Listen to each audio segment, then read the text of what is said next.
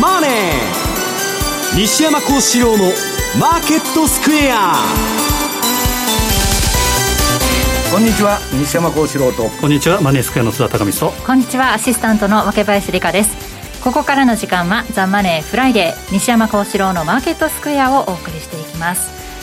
今日大引けの日経平均株価ですが3日ぶりの大幅反発となりました。609円高3万248円と2%以上の上昇となりました、まあ、お休みを挟んではいますが1週間ぶりの3万円台ということですがちょっとバタバタ慌ただしかったですねまあ月曜日のね日本の休みの時に、えー、あのエバーグランデ恒大集団のまあショックだってきて、はいでまあ、あれはね、私もレポートにも書いたんですけど、まあ、ロングタームキャピタル型の処理、まあ、債権者集めて、まあ、破綻処理をしてね、まあ、リーマンショックみたいな、はい、あの金融不安の連鎖にならないように処理するんじゃないかと。はい。でまあもともとがあの習近平がね、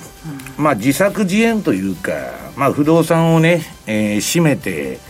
まあ、要するに貧富の差をなくすっていう今の文化大革命やってますんで、まあ、その一環なんで予定調和っつったら予定調和なんですけど、はい、一歩処理を間違うと、えー、むしろアメリカとか日本が困っちゃうと、うん、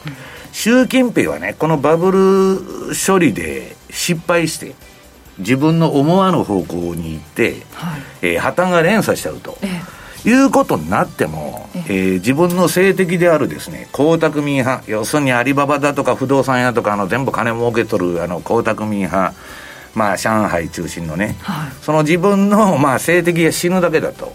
うん、でむしろ自分の、えー、独裁が強化されて、はい、まあ、バブルが飛んでも、予定調和で終わっても、どっちでもいいんですよ、習近平は。えー、だけど、むしろ破綻が連鎖すると困っちゃうのは、もうバブルにどっぷり使っとるね。えー、日本とかアメリカだと。で、今まあこれ株も乱高下してるんですけど、まあほとんど調整相場で意味がない相場で、はい、まあ乱高下しとるんですけど、もう恒大っていうのはね、はい、あれ1社で終わりゃいいんだけど、えー、似たようなところは15社あるわけですよ、えー、で、そのうちの3社は確実に危ないと。はいで、今日もね、あの、オフショアの方のドル建ての利払いがね、まだあの、何の連絡も来ないとか、うんぬん言ってて、は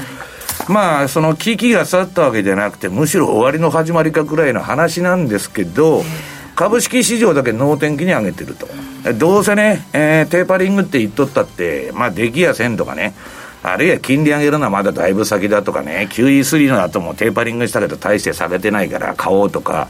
そういう感じなんですけど、はあ、果たしてそんなね、えー、悠長なあれなのかどうかというのはね、ちょっと疑問だなと。で、為替と債券はね、それぞれまあ、あのパウエルのあの FOMC の直後なんか無反応みたいな感じだったんだけど、はい、まあ金利は上がりだしたととりあえず。ただドル円とユーロドルで全然違う動きしとったり、はい、まあ普通はテーパリングとか利上げとか言い出しとったらもっとドル買われて叱るべきなんだけど、よくわからんなとい。う話になっちゃってるわけですね。まあ、その恒大集団の懸念が一旦後退したことによる株高という見方もバブルってね、みんな舐めてるんですけど、はい、バブルの中で一番厄介なんですよ。日本見てたら分かるでしょ、はい、90年代のそのバブル大崩壊でね、うんまあだから株の下げなんちゅうのはむしろね、そんな当局のね、えー、マニピュレーションでいくらでも操作できるんですけど、不動産はね、一回下がっちゃうとなかなかね、戻らないっていうのがありまして、はい、まあちょっとそこら辺どうなのかなと。そうですね、そのあたり、この後詳しく伺っていこうと思います。そして津田さん、為替の方も各国動きがありましたね。そうですね。まあ先ほど西山さんおっしゃった通り、その恒大の問題で、えー、ちょうど月曜日昼ぐらいですか。うんあれと思ったときにこのニュースが入ってきて、はい、で円高フローになったというのがありますけど、えー、今週はですね中銀会合らしと、えー、まあ日銀もありましたけど。いや一番びっくりしたのはトルコだよね。トルコですね。これは後でも言おうと思うんですけどこれは世界の流れに反して利下げ。1%の利下げですから。利下げした方がインフレを抑えられるというね、エルドアンのあ。の新理論ですから。まさにそれに忖度した動きで、えー、ちょっと動いたというのがあります。でまあ、金利動向も、えー、おっしゃった通り、えー、あれだけ1.4%を超えてきた10年債が、はい、それでもドル円はこんな程度ということですから、ちょっと株も為替もですね不思議な動きをしてるなという感じがしますね、まあ、市場連関が壊れちゃってるってことですね。うん。かなか予測しがしにくい状況になっているのかなという感じがしますがそんな中、えー、どのあたりに注目していけばいいか伺っていきますそしてこの番組 YouTube でも同時配信しております。資料もご覧いただきながらお楽しみください。動画については番組ホームページの方にございます。そして投資についての質問なども随時受付しております。ホームページのコメント欄からお願いします。ザ・マネーはリスナーの皆さんの投資を応援していきます。この後4時までお付き合いください。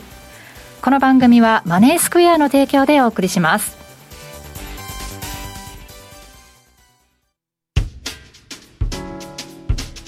お聞きの放送はラジオ日経です。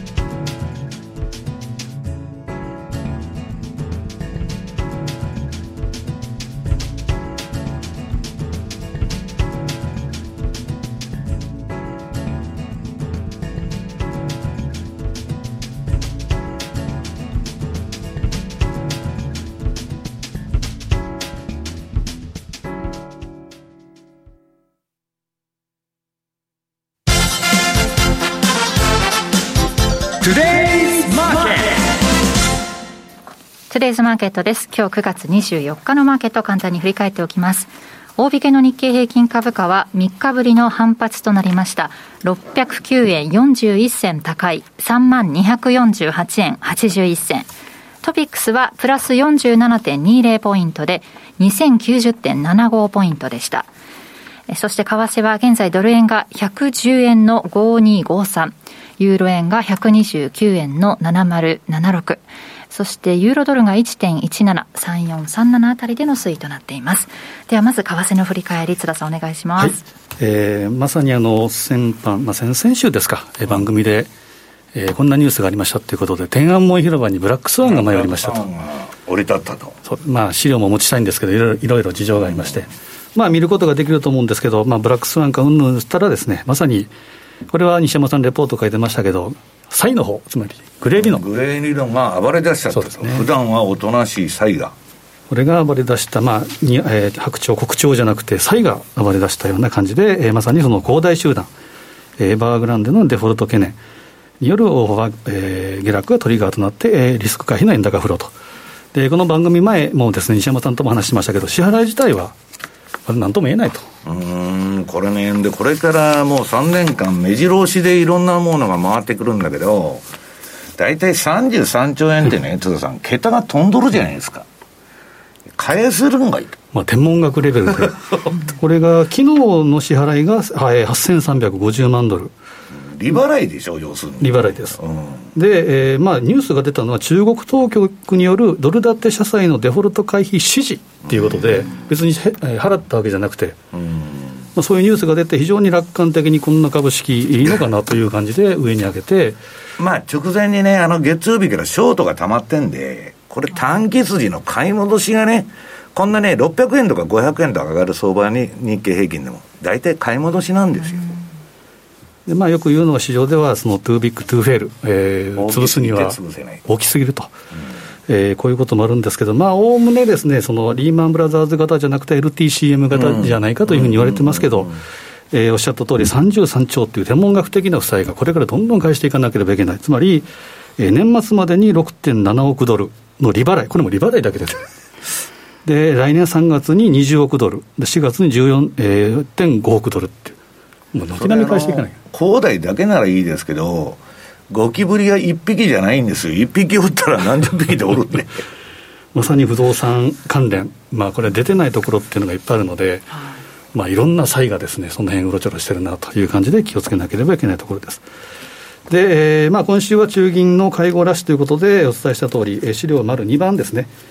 えーまあ、20日、21日には、えー、FOMC がありました。はい、でまあ、その前、日銀ありましたけど、まあ、これはもうちょっとスルーということでいいんですけど、で、FOMC でいうと、条件が整えば、次回11月 FOMC でテーパリング開始かどうかと、まあ、明言は下げたんですけど、そこでリスクオンということになりました。で、次回の FOMC が11月2日、3日ですから、えこのあたりか、もしくは雇用統計なんかを見た12月の14、15か、このあたりぐらいだろうというふうマーケットの見込みでまあ動いてきているという状況です。で、22年中の利上げ、つまりテーパリングが終わった後に利上げはどうかっつったら、えーえー、22年中は五分五分だろうと。うんで、ドットプロットでの見通し、えーまあ、これは24年末まで比較的大幅な利上げを予想ということではあるんですけど、そこでパウエル議長が記者会見で言ったのは、テーパリングと利上げは切り離して考えるべきだと、うん、でもね、春頃言っとったのに比べると、ずいぶんと高派っていうかね、ね。強気の見方にがらっと変わりましたよね、まあ、インフレの、えー、一時的っていうのもいつまでだという話もしてましたけど、まあ、高派おっしゃった通り、高派に動いたっていうことで、えーまあ、長期金利も動いてきた。ただ、長期金利が動いたのがですね、このパウエル会見等々よりも BOE 後と言いますけど、BOE の利上げ、えー、観測ということで、そこからこう上がってきたというのがありますけど、えー、基本的にはまだ、えー、しばらくは、おそらくですね、えー、FRB お得意のビハインド・ザ・カーブということで、まあ、利上げの先送り、先送りということが出てくるんじゃないかなというふうに見てます。そうなっちゃうんだよね、だって2008年以降、ずっとそれやっとんですから。でよくデュアルマンデートって言いますけど、今はもうソロマンデート、シングルマンデート、そうそう。つまり株価を見て、株価を見てやってますから、はい、あの連銀のね、理事がバンバン株やってますんで、さあ自分たちの私利私欲のために金融政策やってると。株が下がりそうになるとっていうことで、そうなると、また最速相場とのですね、せめぎ合いで、まあ、ビハインド・ザ・カーブだろうなというふうに見てます。はいで、えーまあ、そこでパウエルさんが言ったのは、恒大集団の破綻リスクは、米国には直接的な関係がないと、ただ心理的な影響をアメリカの金融、えー、世界の金融市場に与える可能性があるというふうな言い方をしてました。で23日、これは MPC、えー、イングランド銀行ですけど、これは、これもです、QE 終了前に最初の利上げも出てくる可能性もある。つまり、えー、次回11月会合でテーパリングが終わる前に利上げ、最初の利上げをする可能性があるという、えーえー、話が出ていました。はいで、南アフリカはこれ、据え置き3.5%。で、同じく23日、TCMB、先ほど西山さんおっしゃった、これがちょっとまあサプライズということで、えー、19から18、つまり1%の利下げを決定したと。はい、まあ、事前にですね、ちょっとおかしな動きがあって、インフレ指標、総合 CPI からコア CPI、つまりゴールポストが変わってたんですね、うん、でそこで、まあ、おそらく忖度あるだろうと思ったら、本当にかという感じ、うん、忖度しないとクビになっちゃうからね、まあ、1年に1回飛ばされてますからね、うん、でその通りになって、えーまあ、布石を打った通りで、エルドアンへの忖度ということで、そうなると TCMB への信任の低下。一時、トルコリラ、円はですね12円の50割れ、タイドルでは最安値を更新しているということですから、ね、これに関してはやはり下というふうに見たほうがいいかもしれません。で、えーまあ、今週、えっていうか、次週あるのはですね、26日日曜日のドイツの総選挙。はいまあ、このあたりもユーロ、なしはユーロポンドの同意になり、えー、なるということと、29日水曜日は自民党の総裁選の開票があると。これ、ね、この辺は円相場とか、えー、日本株なんかに動きがありそうだと。で、30日木曜日はメキシコ中銀、えー、BOM ですから、このあたりは利上げだろうというふうに言われてますけど、まあ、このあたりも後で、えー、後半、ちょっとチャート見ていきたいなと。で、最後に、えー、来週月曜日から27日から、明林さんも注目している、はいえ水星逆光現象。またその季節ですか。やってきましたね。今年最後の逆光ですから、19日、10月の19日までということですから、まあ、ちょうど9月、10月、11月、えー、政治の季節ですから、ちょっとな、えー、突拍子もないことで、えー、動く可能性があると、ちょ読みにくくなるということですから、まあ、そのあたりは注意かなというふうに思ってますね。はいね今週はね、お月様綺麗に見えたなんて言ってましたが、結構荒れたんで。満月は満月だったんですね。すね。8年ぶりだけ？ええ。ーそのあたりも心に留めておかなきゃいけないのかなという感じがしますが、えー、西山さんの方からは、はい、えー、前半では、まあ、テーパリング、ね、のお話に関して、うんまああのー、FOMC の話をしようかと思ってるんですけど、えー、まあ、相場全般の話で言いますとね、はい、えっと資料の1ページ目、えっと、今週の水曜日にマネースクエアさんで、えっと、オンデマンドセミナーやりまして、はい、まあ、1時間の予定が1時間20分ぐらいになっちゃったんですけど、えーまあ、これね、あの、相場の、まあ、クロス線相場はじめとして、はい、まあ、その話はもうこの中でしてるんで、えー、まあ、ここに出てる URL、まあ、M2TV のとこから入ってもらったら誰でも見られると、はい、M2TV 取っていただければ一番今。あそうですよね、はい。うん、株の10月末買いとクロス円の年末買い、うん、それでまああのー今ね、まあ短期的にその恒大がどうだとか FOMC がどうだこうだもいいんですけど、まあこれ見てるとね、もう相場もなんかわけのわからない動きしてると、まあみんなが電話して聞いてくるんだけど、いや真剣に考えてもしょうがないぞと、いうことを言ってんですけど、まああの2ページ目にね、まあこういうね、えー、もうバブルの私は末期に入ってきたなと。で、あらゆる帝国、要するにですね、えー、2000年前にローマ帝国っていうのがあったんですけど、それ以来帝国が滅びる時っていうのはね、もう同じシグナルがあると。最初のシグナルは戦争の敗北、まあ、この前ああの、アフガンから1日で逃げてきましたけど、そういうものとか過剰な負債、赤字、まあ、あと通貨の切り下げですね。これはまあ、まだやってませんけど、まあ、そういうことがシグナルになるんだと。だから我々はね、これもうわけのわからない、まあ、あの、すべての市場が国有化されていくというね、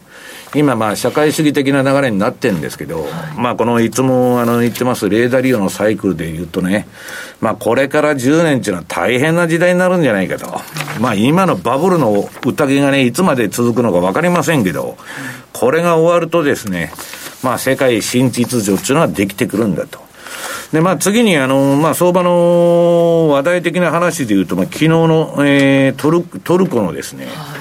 まああの、私も前から、まあこの、えー、っと、秋頃からトルコはおかしくなんで、それまで大丈夫と。まあ中銀が介入したりいろんなことやってたんだけど、まあおそらく、まあ利下げエルドアンのその新しい新経済理論に沿ってですね、えー、金利を下げた方がインフレを抑えられると。普通、インフレにならないように金利上げとんですけど、どこの中央銀行も。そういう、あの、新理論が出まして、はい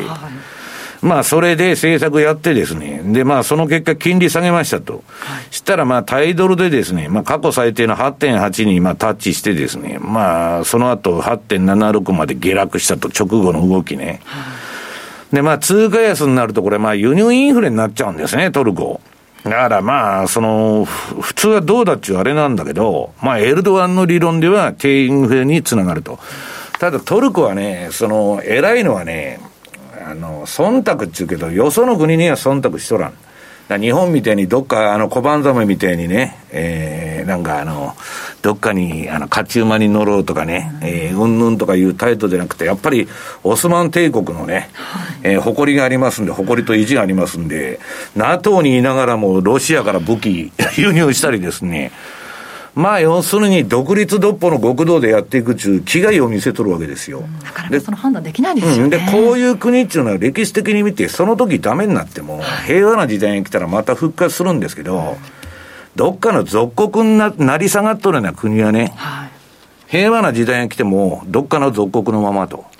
いうのが歴史の教えるとこなんです。まあだからまあそのトルコのやっとることがいいのか悪いのか別として、まあ相場の実践的には4ページ。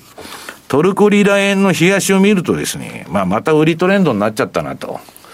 まあ、この前までなんか、えー、トルコリラえらくこの、えー、チャートの右側、いい相場だったんですけど、まあ、そこからだらだらだらだら下げてきて、またなんか下げの始まりかみたいな、まあ、売りトレンド相場になってるということです。で、えー、っと、急にあの、FOMC というかですね、アメリカの金融当局が高波っていうか強気になりまして、はいまあそこら中インフレターゲットに基づいて政策やっとるんでね、それはあの、カナダだ、ニュージーランドだと、あの、インフレ対応ということをやってるんで、まあアメリカも何らかのアリバイは一応学者の集団ですから、はい、お前ら株上げるためにあの、やっとるんかって言われないようにするために、一応テーパリングもしますよと。はい利上げもしますよと。ただ、津田さんが言ってるように、テーパリングと利上げは関係ないんだと。わけのわからんこと言っとるわけですよ。もう頭がおかしい、はっきり言って。あんた何自分で言ってるかわかりますかと。いや、普通だったら利上げするんですよ。だけど、まあ、あの、買い入れてる分を先に、えー、やめてから、利上げしようっていうのは、まあ、順番なんだけど、でね、これもう3週間ぐらい前からもう出回ってて、テーパリングの話が。5ページ。これね、なんだっけ、こ、この、えー、っと、2週間前からこのチャートがわーっと出回り出して、はい、11月からテーパリングして、えー、来年の7月に、まあ、終了すると、はい、いう観測がまことしやかに出てきたわけですよ。で、実際に、えー、っと、えー、次の6ページかな。えー、っと、これ私ツイッターにできるんかいと。はい。言うのは誰でも言えるんですけど、今まで2008年から一回もね、出口政策成功してないのに、できるんかいと。はい、で、市場は舐めちゃってますから、QE3 の後テーパリングやりましたと。で、株横ばいになっただけで下げとらんと。だから、おしめは買いなんだと。RSI で売られすぎだとか、そういうやつが湧いてきましてですね、今買っとると。で、まあ、そういう買いが入ってきて、ここで売ってた人が、えー、買い戻しに追い込まれてるのが、ここ2日間ぐらいの相場。で、なんでそんな急に高派になったのと。これはね、アメリカの民、まあ私は向こうのブローガーに聞いてる話ですよ、現地の。パウエルは首が飛ぶと。要するに、えー、っと、自分らの私服肥やしにやっとるんかいと。お前もね、名誉欲と、えー、私利私欲で FRB 議長のね、えー、再選を狙っとるんだろうと、イエレンとね、パウエルにごますって、もうこびへつらってやっとると。で、パウエルは本当は、テーパリングとか利上げなんかしたくないんだけど、エリザベス・ウォーレンはじめとする民主党左派、まあ、サンダース、オカスオ・コルテス。ガンガンやられるわけですよ。彼らは、えー、っと、えー、ブレーナードさん、女性にね、FRB 議長になってほしい。パウエルはトランプが指名したやつだからもうやめてくれと。でイエレンも、えー、こいつのせいで交代させられたと。まあよく思ってないんで、思ってないんで、忖度して、利上げもテーパリングもしたくないんだけど、はいあの、カプランさんがね、株で億単位の売買ドタバタドタバタやってね、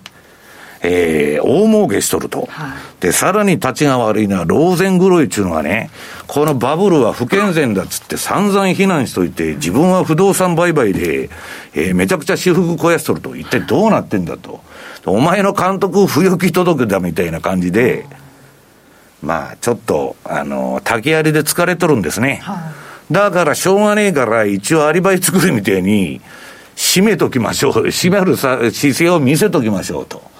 いう話らしいんですよ。いろんな憶測が飛んでるんだけど、こいつの自己保身で、まあ政策がやや高派寄りになったけど、じゃあ私が書いてるように本当にできるんかいと。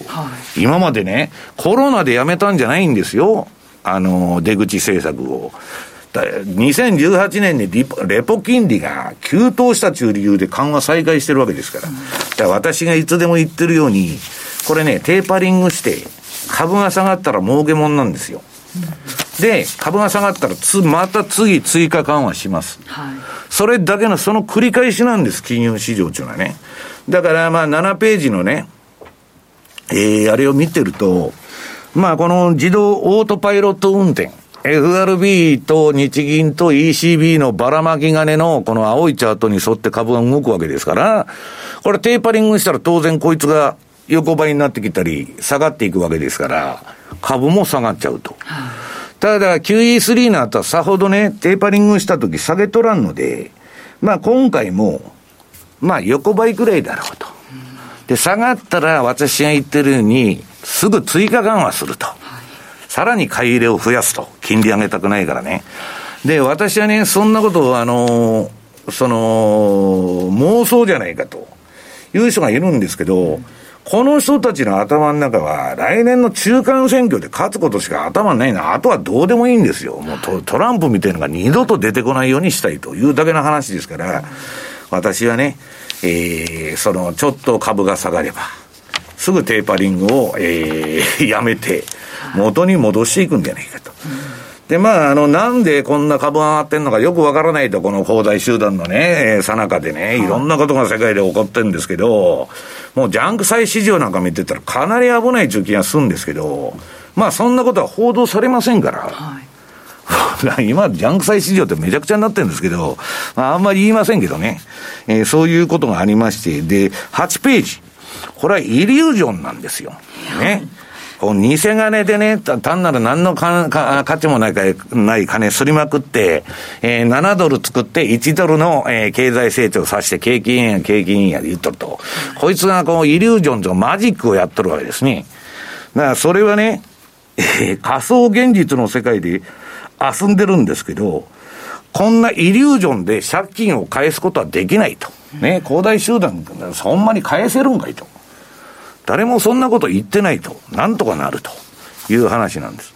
で、このバブルはね、さらにニューヨークダウンはここから1万ドル上がるとか、10万ドルまでいくかもわからない。ね、国がオートパイロット運転やってるんですから、ただし金融システムが崩れちゃえば、インフレになるとか、金利が上がると。これは直ちにアウトになると。と、ひどいとね、今度のバブルが崩壊したらリーマンショックぐらいのあれでは効かないと。だって中、リーマンショックは民間の損を中央銀行が肩代わりしたわけですけど、今度誰が肩代わりするんだよと、中央銀行バブルが崩壊したら。ね。そんで、その肩代わりするっていうのは、打つ手があるんならいいけど、インフレになっちゃったら金融緩和も、量的緩和も何もできないわけです。で、まあ、ひどい人になるとね、5割安では済まんぞと。9ページのね、えー、1929年のあれはダウっていうのは90%下がっとるんですから。ね。まあそんなこと今私はなるとは思ってませんけど。相場っていうのは、あの、アフガニスタン20年間アメリカが介入しましたと。潰れるときは1日、ドーン、撤退と。いうことになりかねないと。で、そうは言いながら、まあ、あの、日経平均も今日堅調でですね、10ページ。これ私の順張りチャートでいくと、あんまりあの、売りシグナルが出ずにですね、まあ、こらえてですね、まあ、今度新総裁に期待だと。ね。またアベノミクスみたいなことやってくれるんじゃないかと。ほんまにそうなんかいいと。いう気がするんですけど、まあ、それはなる人によって違うんですけどね。あと、ニューヨークダウの方はね、まあ、戻してんですけど、売りトレンド相場になってまして、これドーンと落ちたのが今ちょっとショートカバーでまた戻ったと。いうことでね、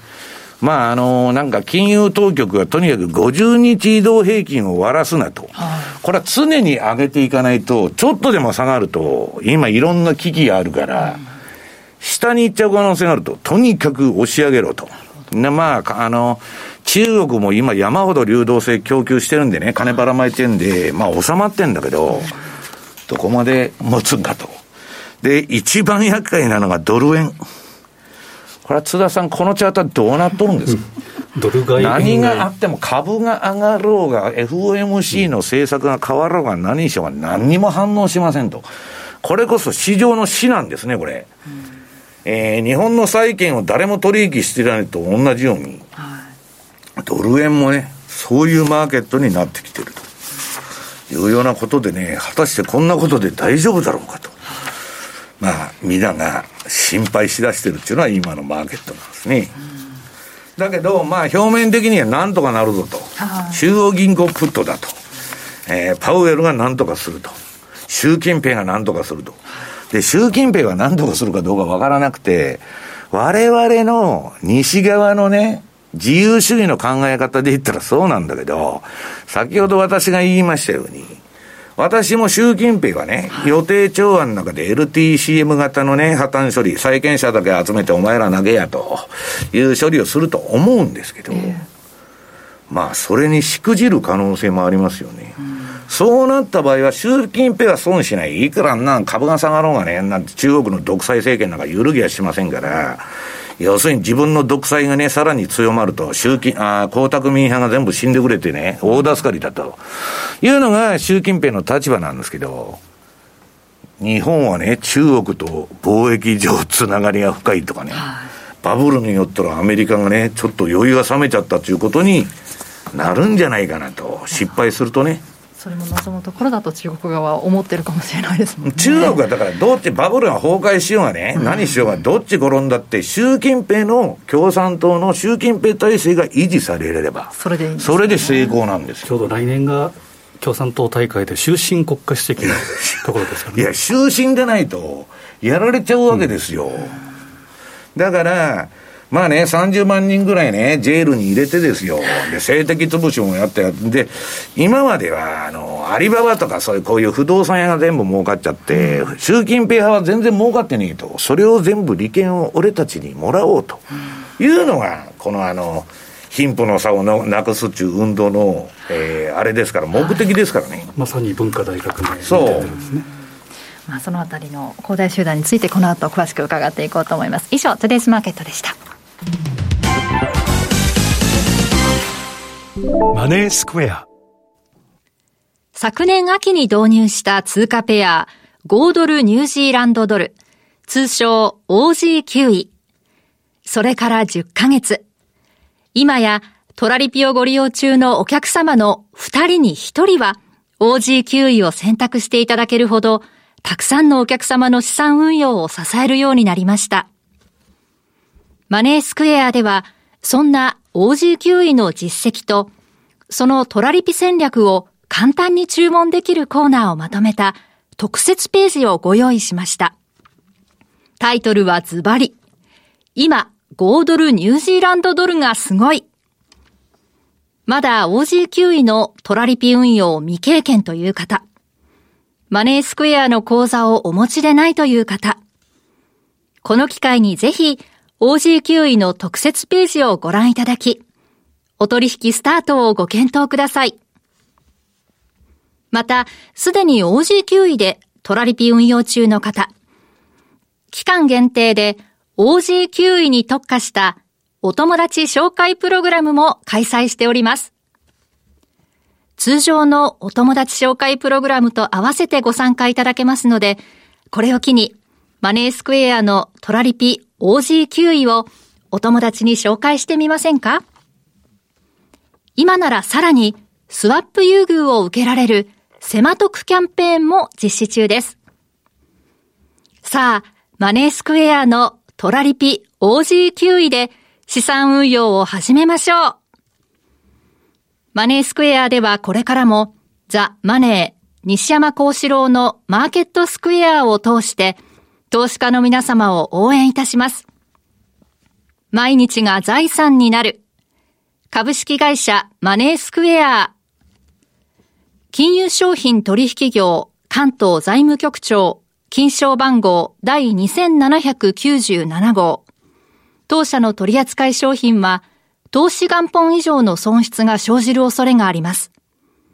契約締結前交付書面をよくご理解された上でお取引ください。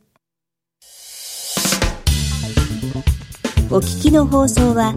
ラジオ日経です。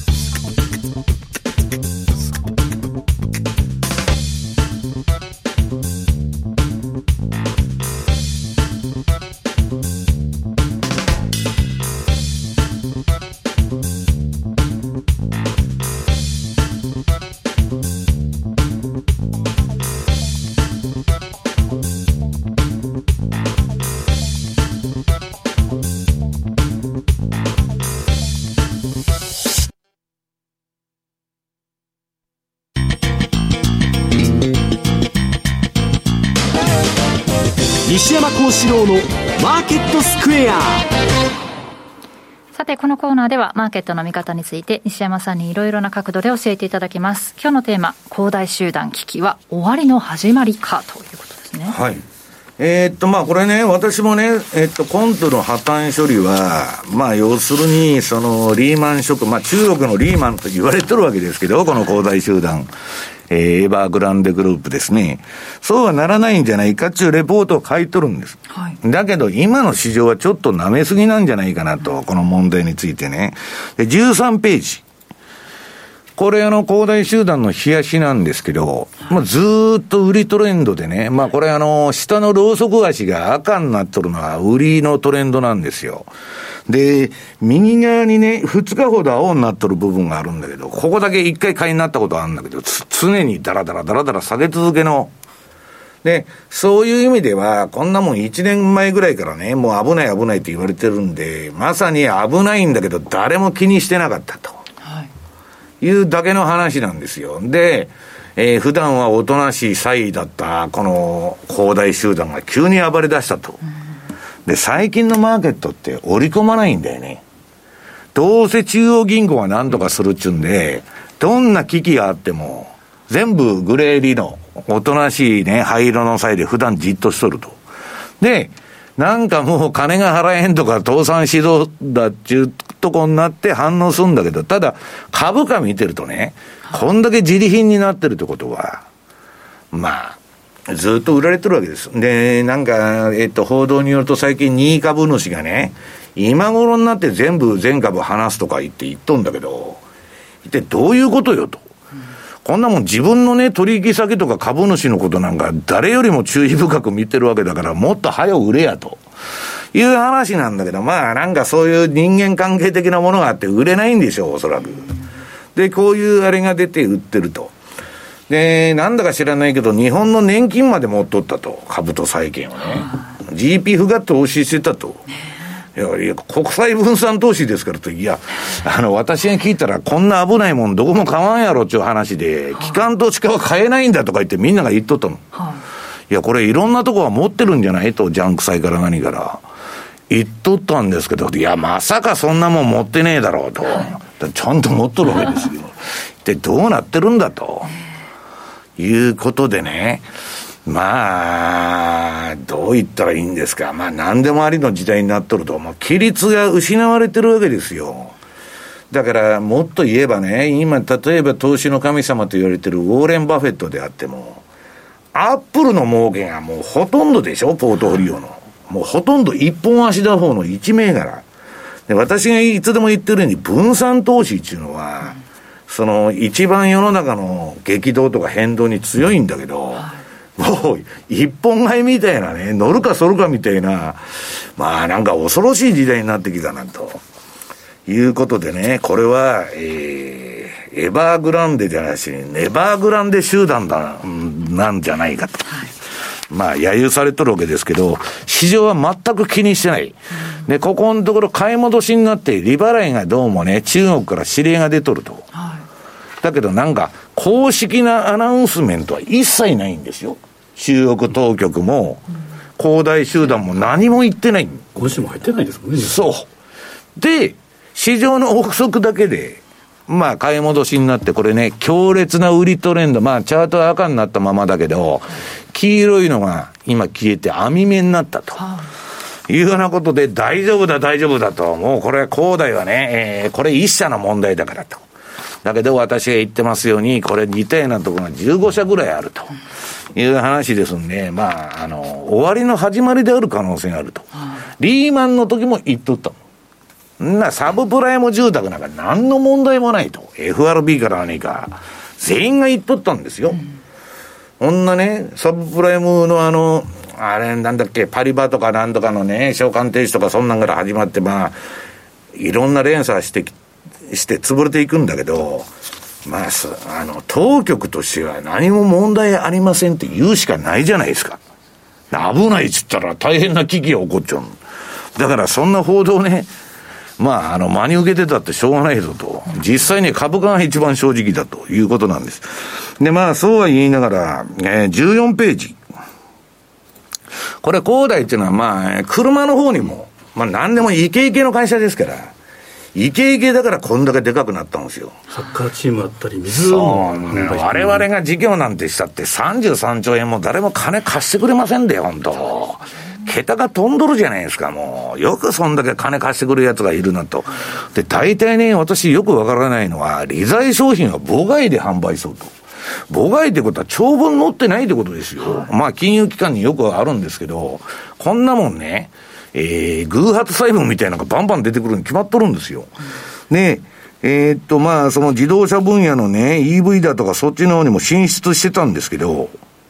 給料がね、し、一部支払い停止になっとると。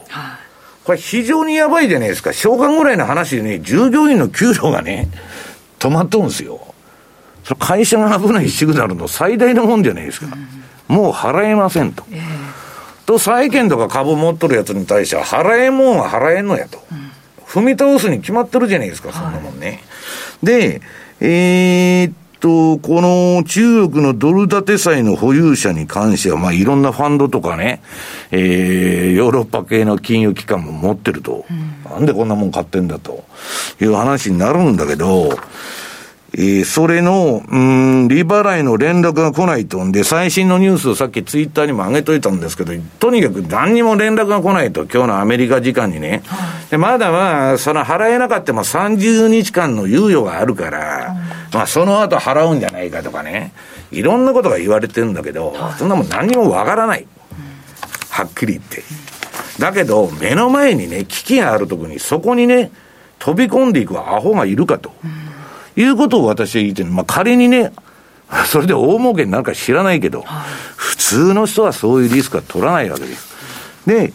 えー、なんか、えっと、次の15ページですね。中国当局は今度は破綻の可能性に備えるよう地方政府に指示しとくと。はい、これはもう嘘かほんまか知りませんけど、そういう報道がされてるんですね。で、最後の瞬間にのみ介入せと、これは津田さんどういうことですか、一体。最後の瞬間ってなんだよと。で、これからさっき言ったように利払いどんどん来るわけですよ。どこが最後の瞬間なんですか。さっぱりわからんなと。で、えー、今度はね、えっと、BOE、イギリスのイングランド銀行の副総裁が出てきて、非常に泡立ってる状態だと。市場はね、この、えー、危機にもかかわらず、バブっとると、今日も日経平均が600円も上がって、景気良くてしょうがないという状態になってんだけど、えー、債券と住宅市場でキー信号が点滅しより調整の可能性があるのは明らかだと。いうことを言っとる。一応警鐘を鳴らしときましたよと。知らん顔はしてませんでしたよと。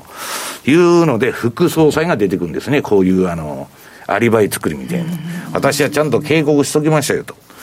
で、えー、これね、今回このに20日は、えー、利払いができんと。はい、で、今度はね、23日は払うのか払払わんのかと。で、それを払うちゅう話になって、はい、急に大丈夫だってなってんだけど、えー、次の16ページ。これね、この、この後3年間のその、なんだっけ、支払いのスケジュールなんだけど、はい、山ほどでかいね、利払いとかうんぬんだったら来るわけですよ。そのも払えるのと。で誰か今からね、恒大グループと取引しようとか、そんなやついますか、ねうん、普通は、ね、若林さん、は取引しますか、ね、若林さんが不動産屋で、今度ね、マンション建てるから、恒大に頼もうと、ね、今なら負けてくれるかもわかんないと、そんなことありえないんです。だから、私はね、ちょっとそういう意味では、えー、今見てるのはジャンク債。はい。ジャンク債の、えー、市場を、うん、よく見ていく必要があるかなと、でこのところ何十年間でジャンク債のデフォルト率ってね、3%とか5%とか非常に低かったのが、このエバーグランデがおかしくなると、一気に2桁台に入って、まあ、わーっと危機が高まってくるということにもなりかねませんのでね、まあ、リーマン型にはならんと思うんですけど、まあ、厄介な不動産バブルが、おかしなことになっちゃったなと。だから少なくともね、ここから中国の不動産市場が不死鳥のように蘇っていくなんていうのはシナリオはね、全く書けないわけですよ。でなんでそんな楽観的になってんだと。いうのがね、まああれですし。で、大体アメリカに金利上げたでしょ？はい。あ、金利上げる言っとんですよ、テーパリングして。今まではハイテク売られとったのに、今買われてるの。一体何が世の中変わりましたかと。まあそういうね、もうノリと勢いだけのマーケットになってると。いうことで、まあ、この買い戻し、今週の波乱で月曜日から売られたのの買い戻しが終わった後に、マーケットがね、冷静になった時どういう反応するかというのをちょっと見てみたいなというふうに思ってるわけですね。うん、まあ、この報道ベースだけですけれども、実際にね、当局やこの恒大集団からの何か情報も出てくるかもしれないですね。まあ、中国のことなんでよくわかりませんけどね。注目しながらいきたいと思います。以上、マーケットスクエアでした。お聞きの放送は、ラジオ日経です。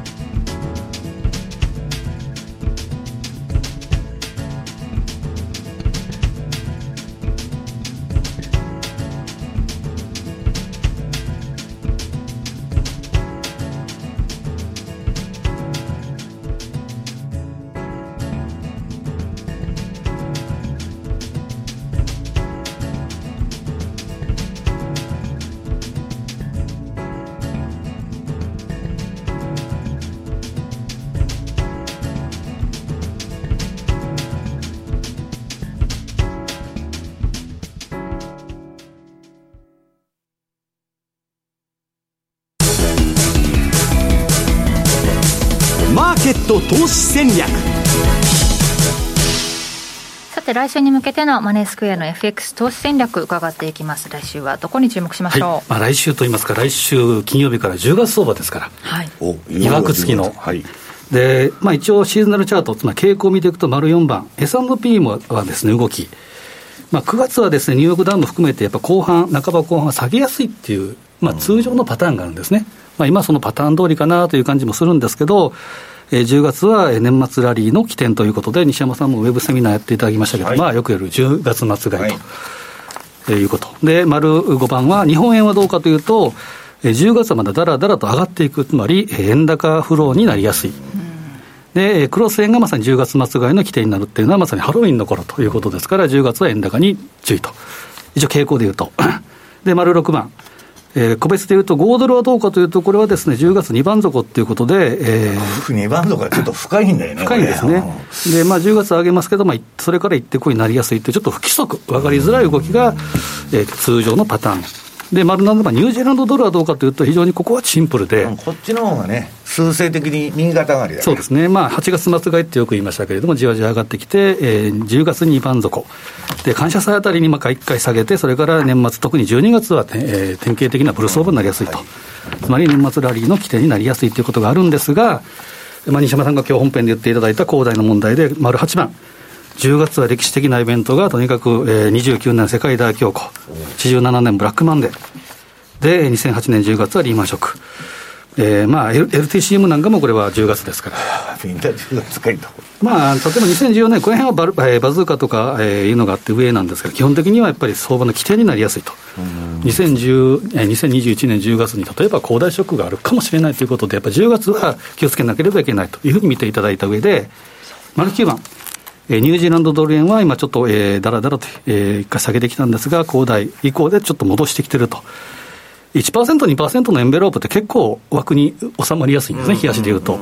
そうなると、8月19日に一旦ボトムをつけて、9月3日に1回2%近辺で頭も抑えられて、それからじりじりと上げてきて、79円の25っていうのが2%返りのあたり。で、えー、丸10番、メキシコペソ、これは来週ですね、えー、会合がありますけど、まあ、利上げだろうというふうに言われてますけど、緩やかな上昇トレンドということで、この辺はプラス1%でいうと5円の536、ここぐらいまでは動いてくるんじゃないかな、つまりクロス円はですね、やっぱ10月の下げをとにかく狙うということで、え見ていきたいんですが、繰り返しながら10月相場っていうのは、やっぱりいわくつきということですから、秋は下落の季節ですからね、そうですね、円高になりやすい、で株も乱高下しやすいということですから、まあ、水星逆行も含めてですね、10月は相場は気をつけて。からだっけ？27ですね。来週。月曜日ですよね。月曜日から。はい。という感じですね。ね、その恒大ショックがあるのかどうか分かりませんが、まだまだ気が抜けない10月相場ということになりますね、10月1日ですから、来週、こういう統計が10月8日、その次の週なのかな。ね、もう注目していいのかどうかちょっとわからないですけどもね。えー、この動き、えー、10月秋相場も注目が続き注目の指標が続きそうだということですね。さあ番組そろそろお別れの時間近づいてまいりました。今日ここまでのお相手は西山幸四郎とマネースクエア須田高見と若林理香でした。さようなら。この番組はマネースクエアの提供でお送りしました。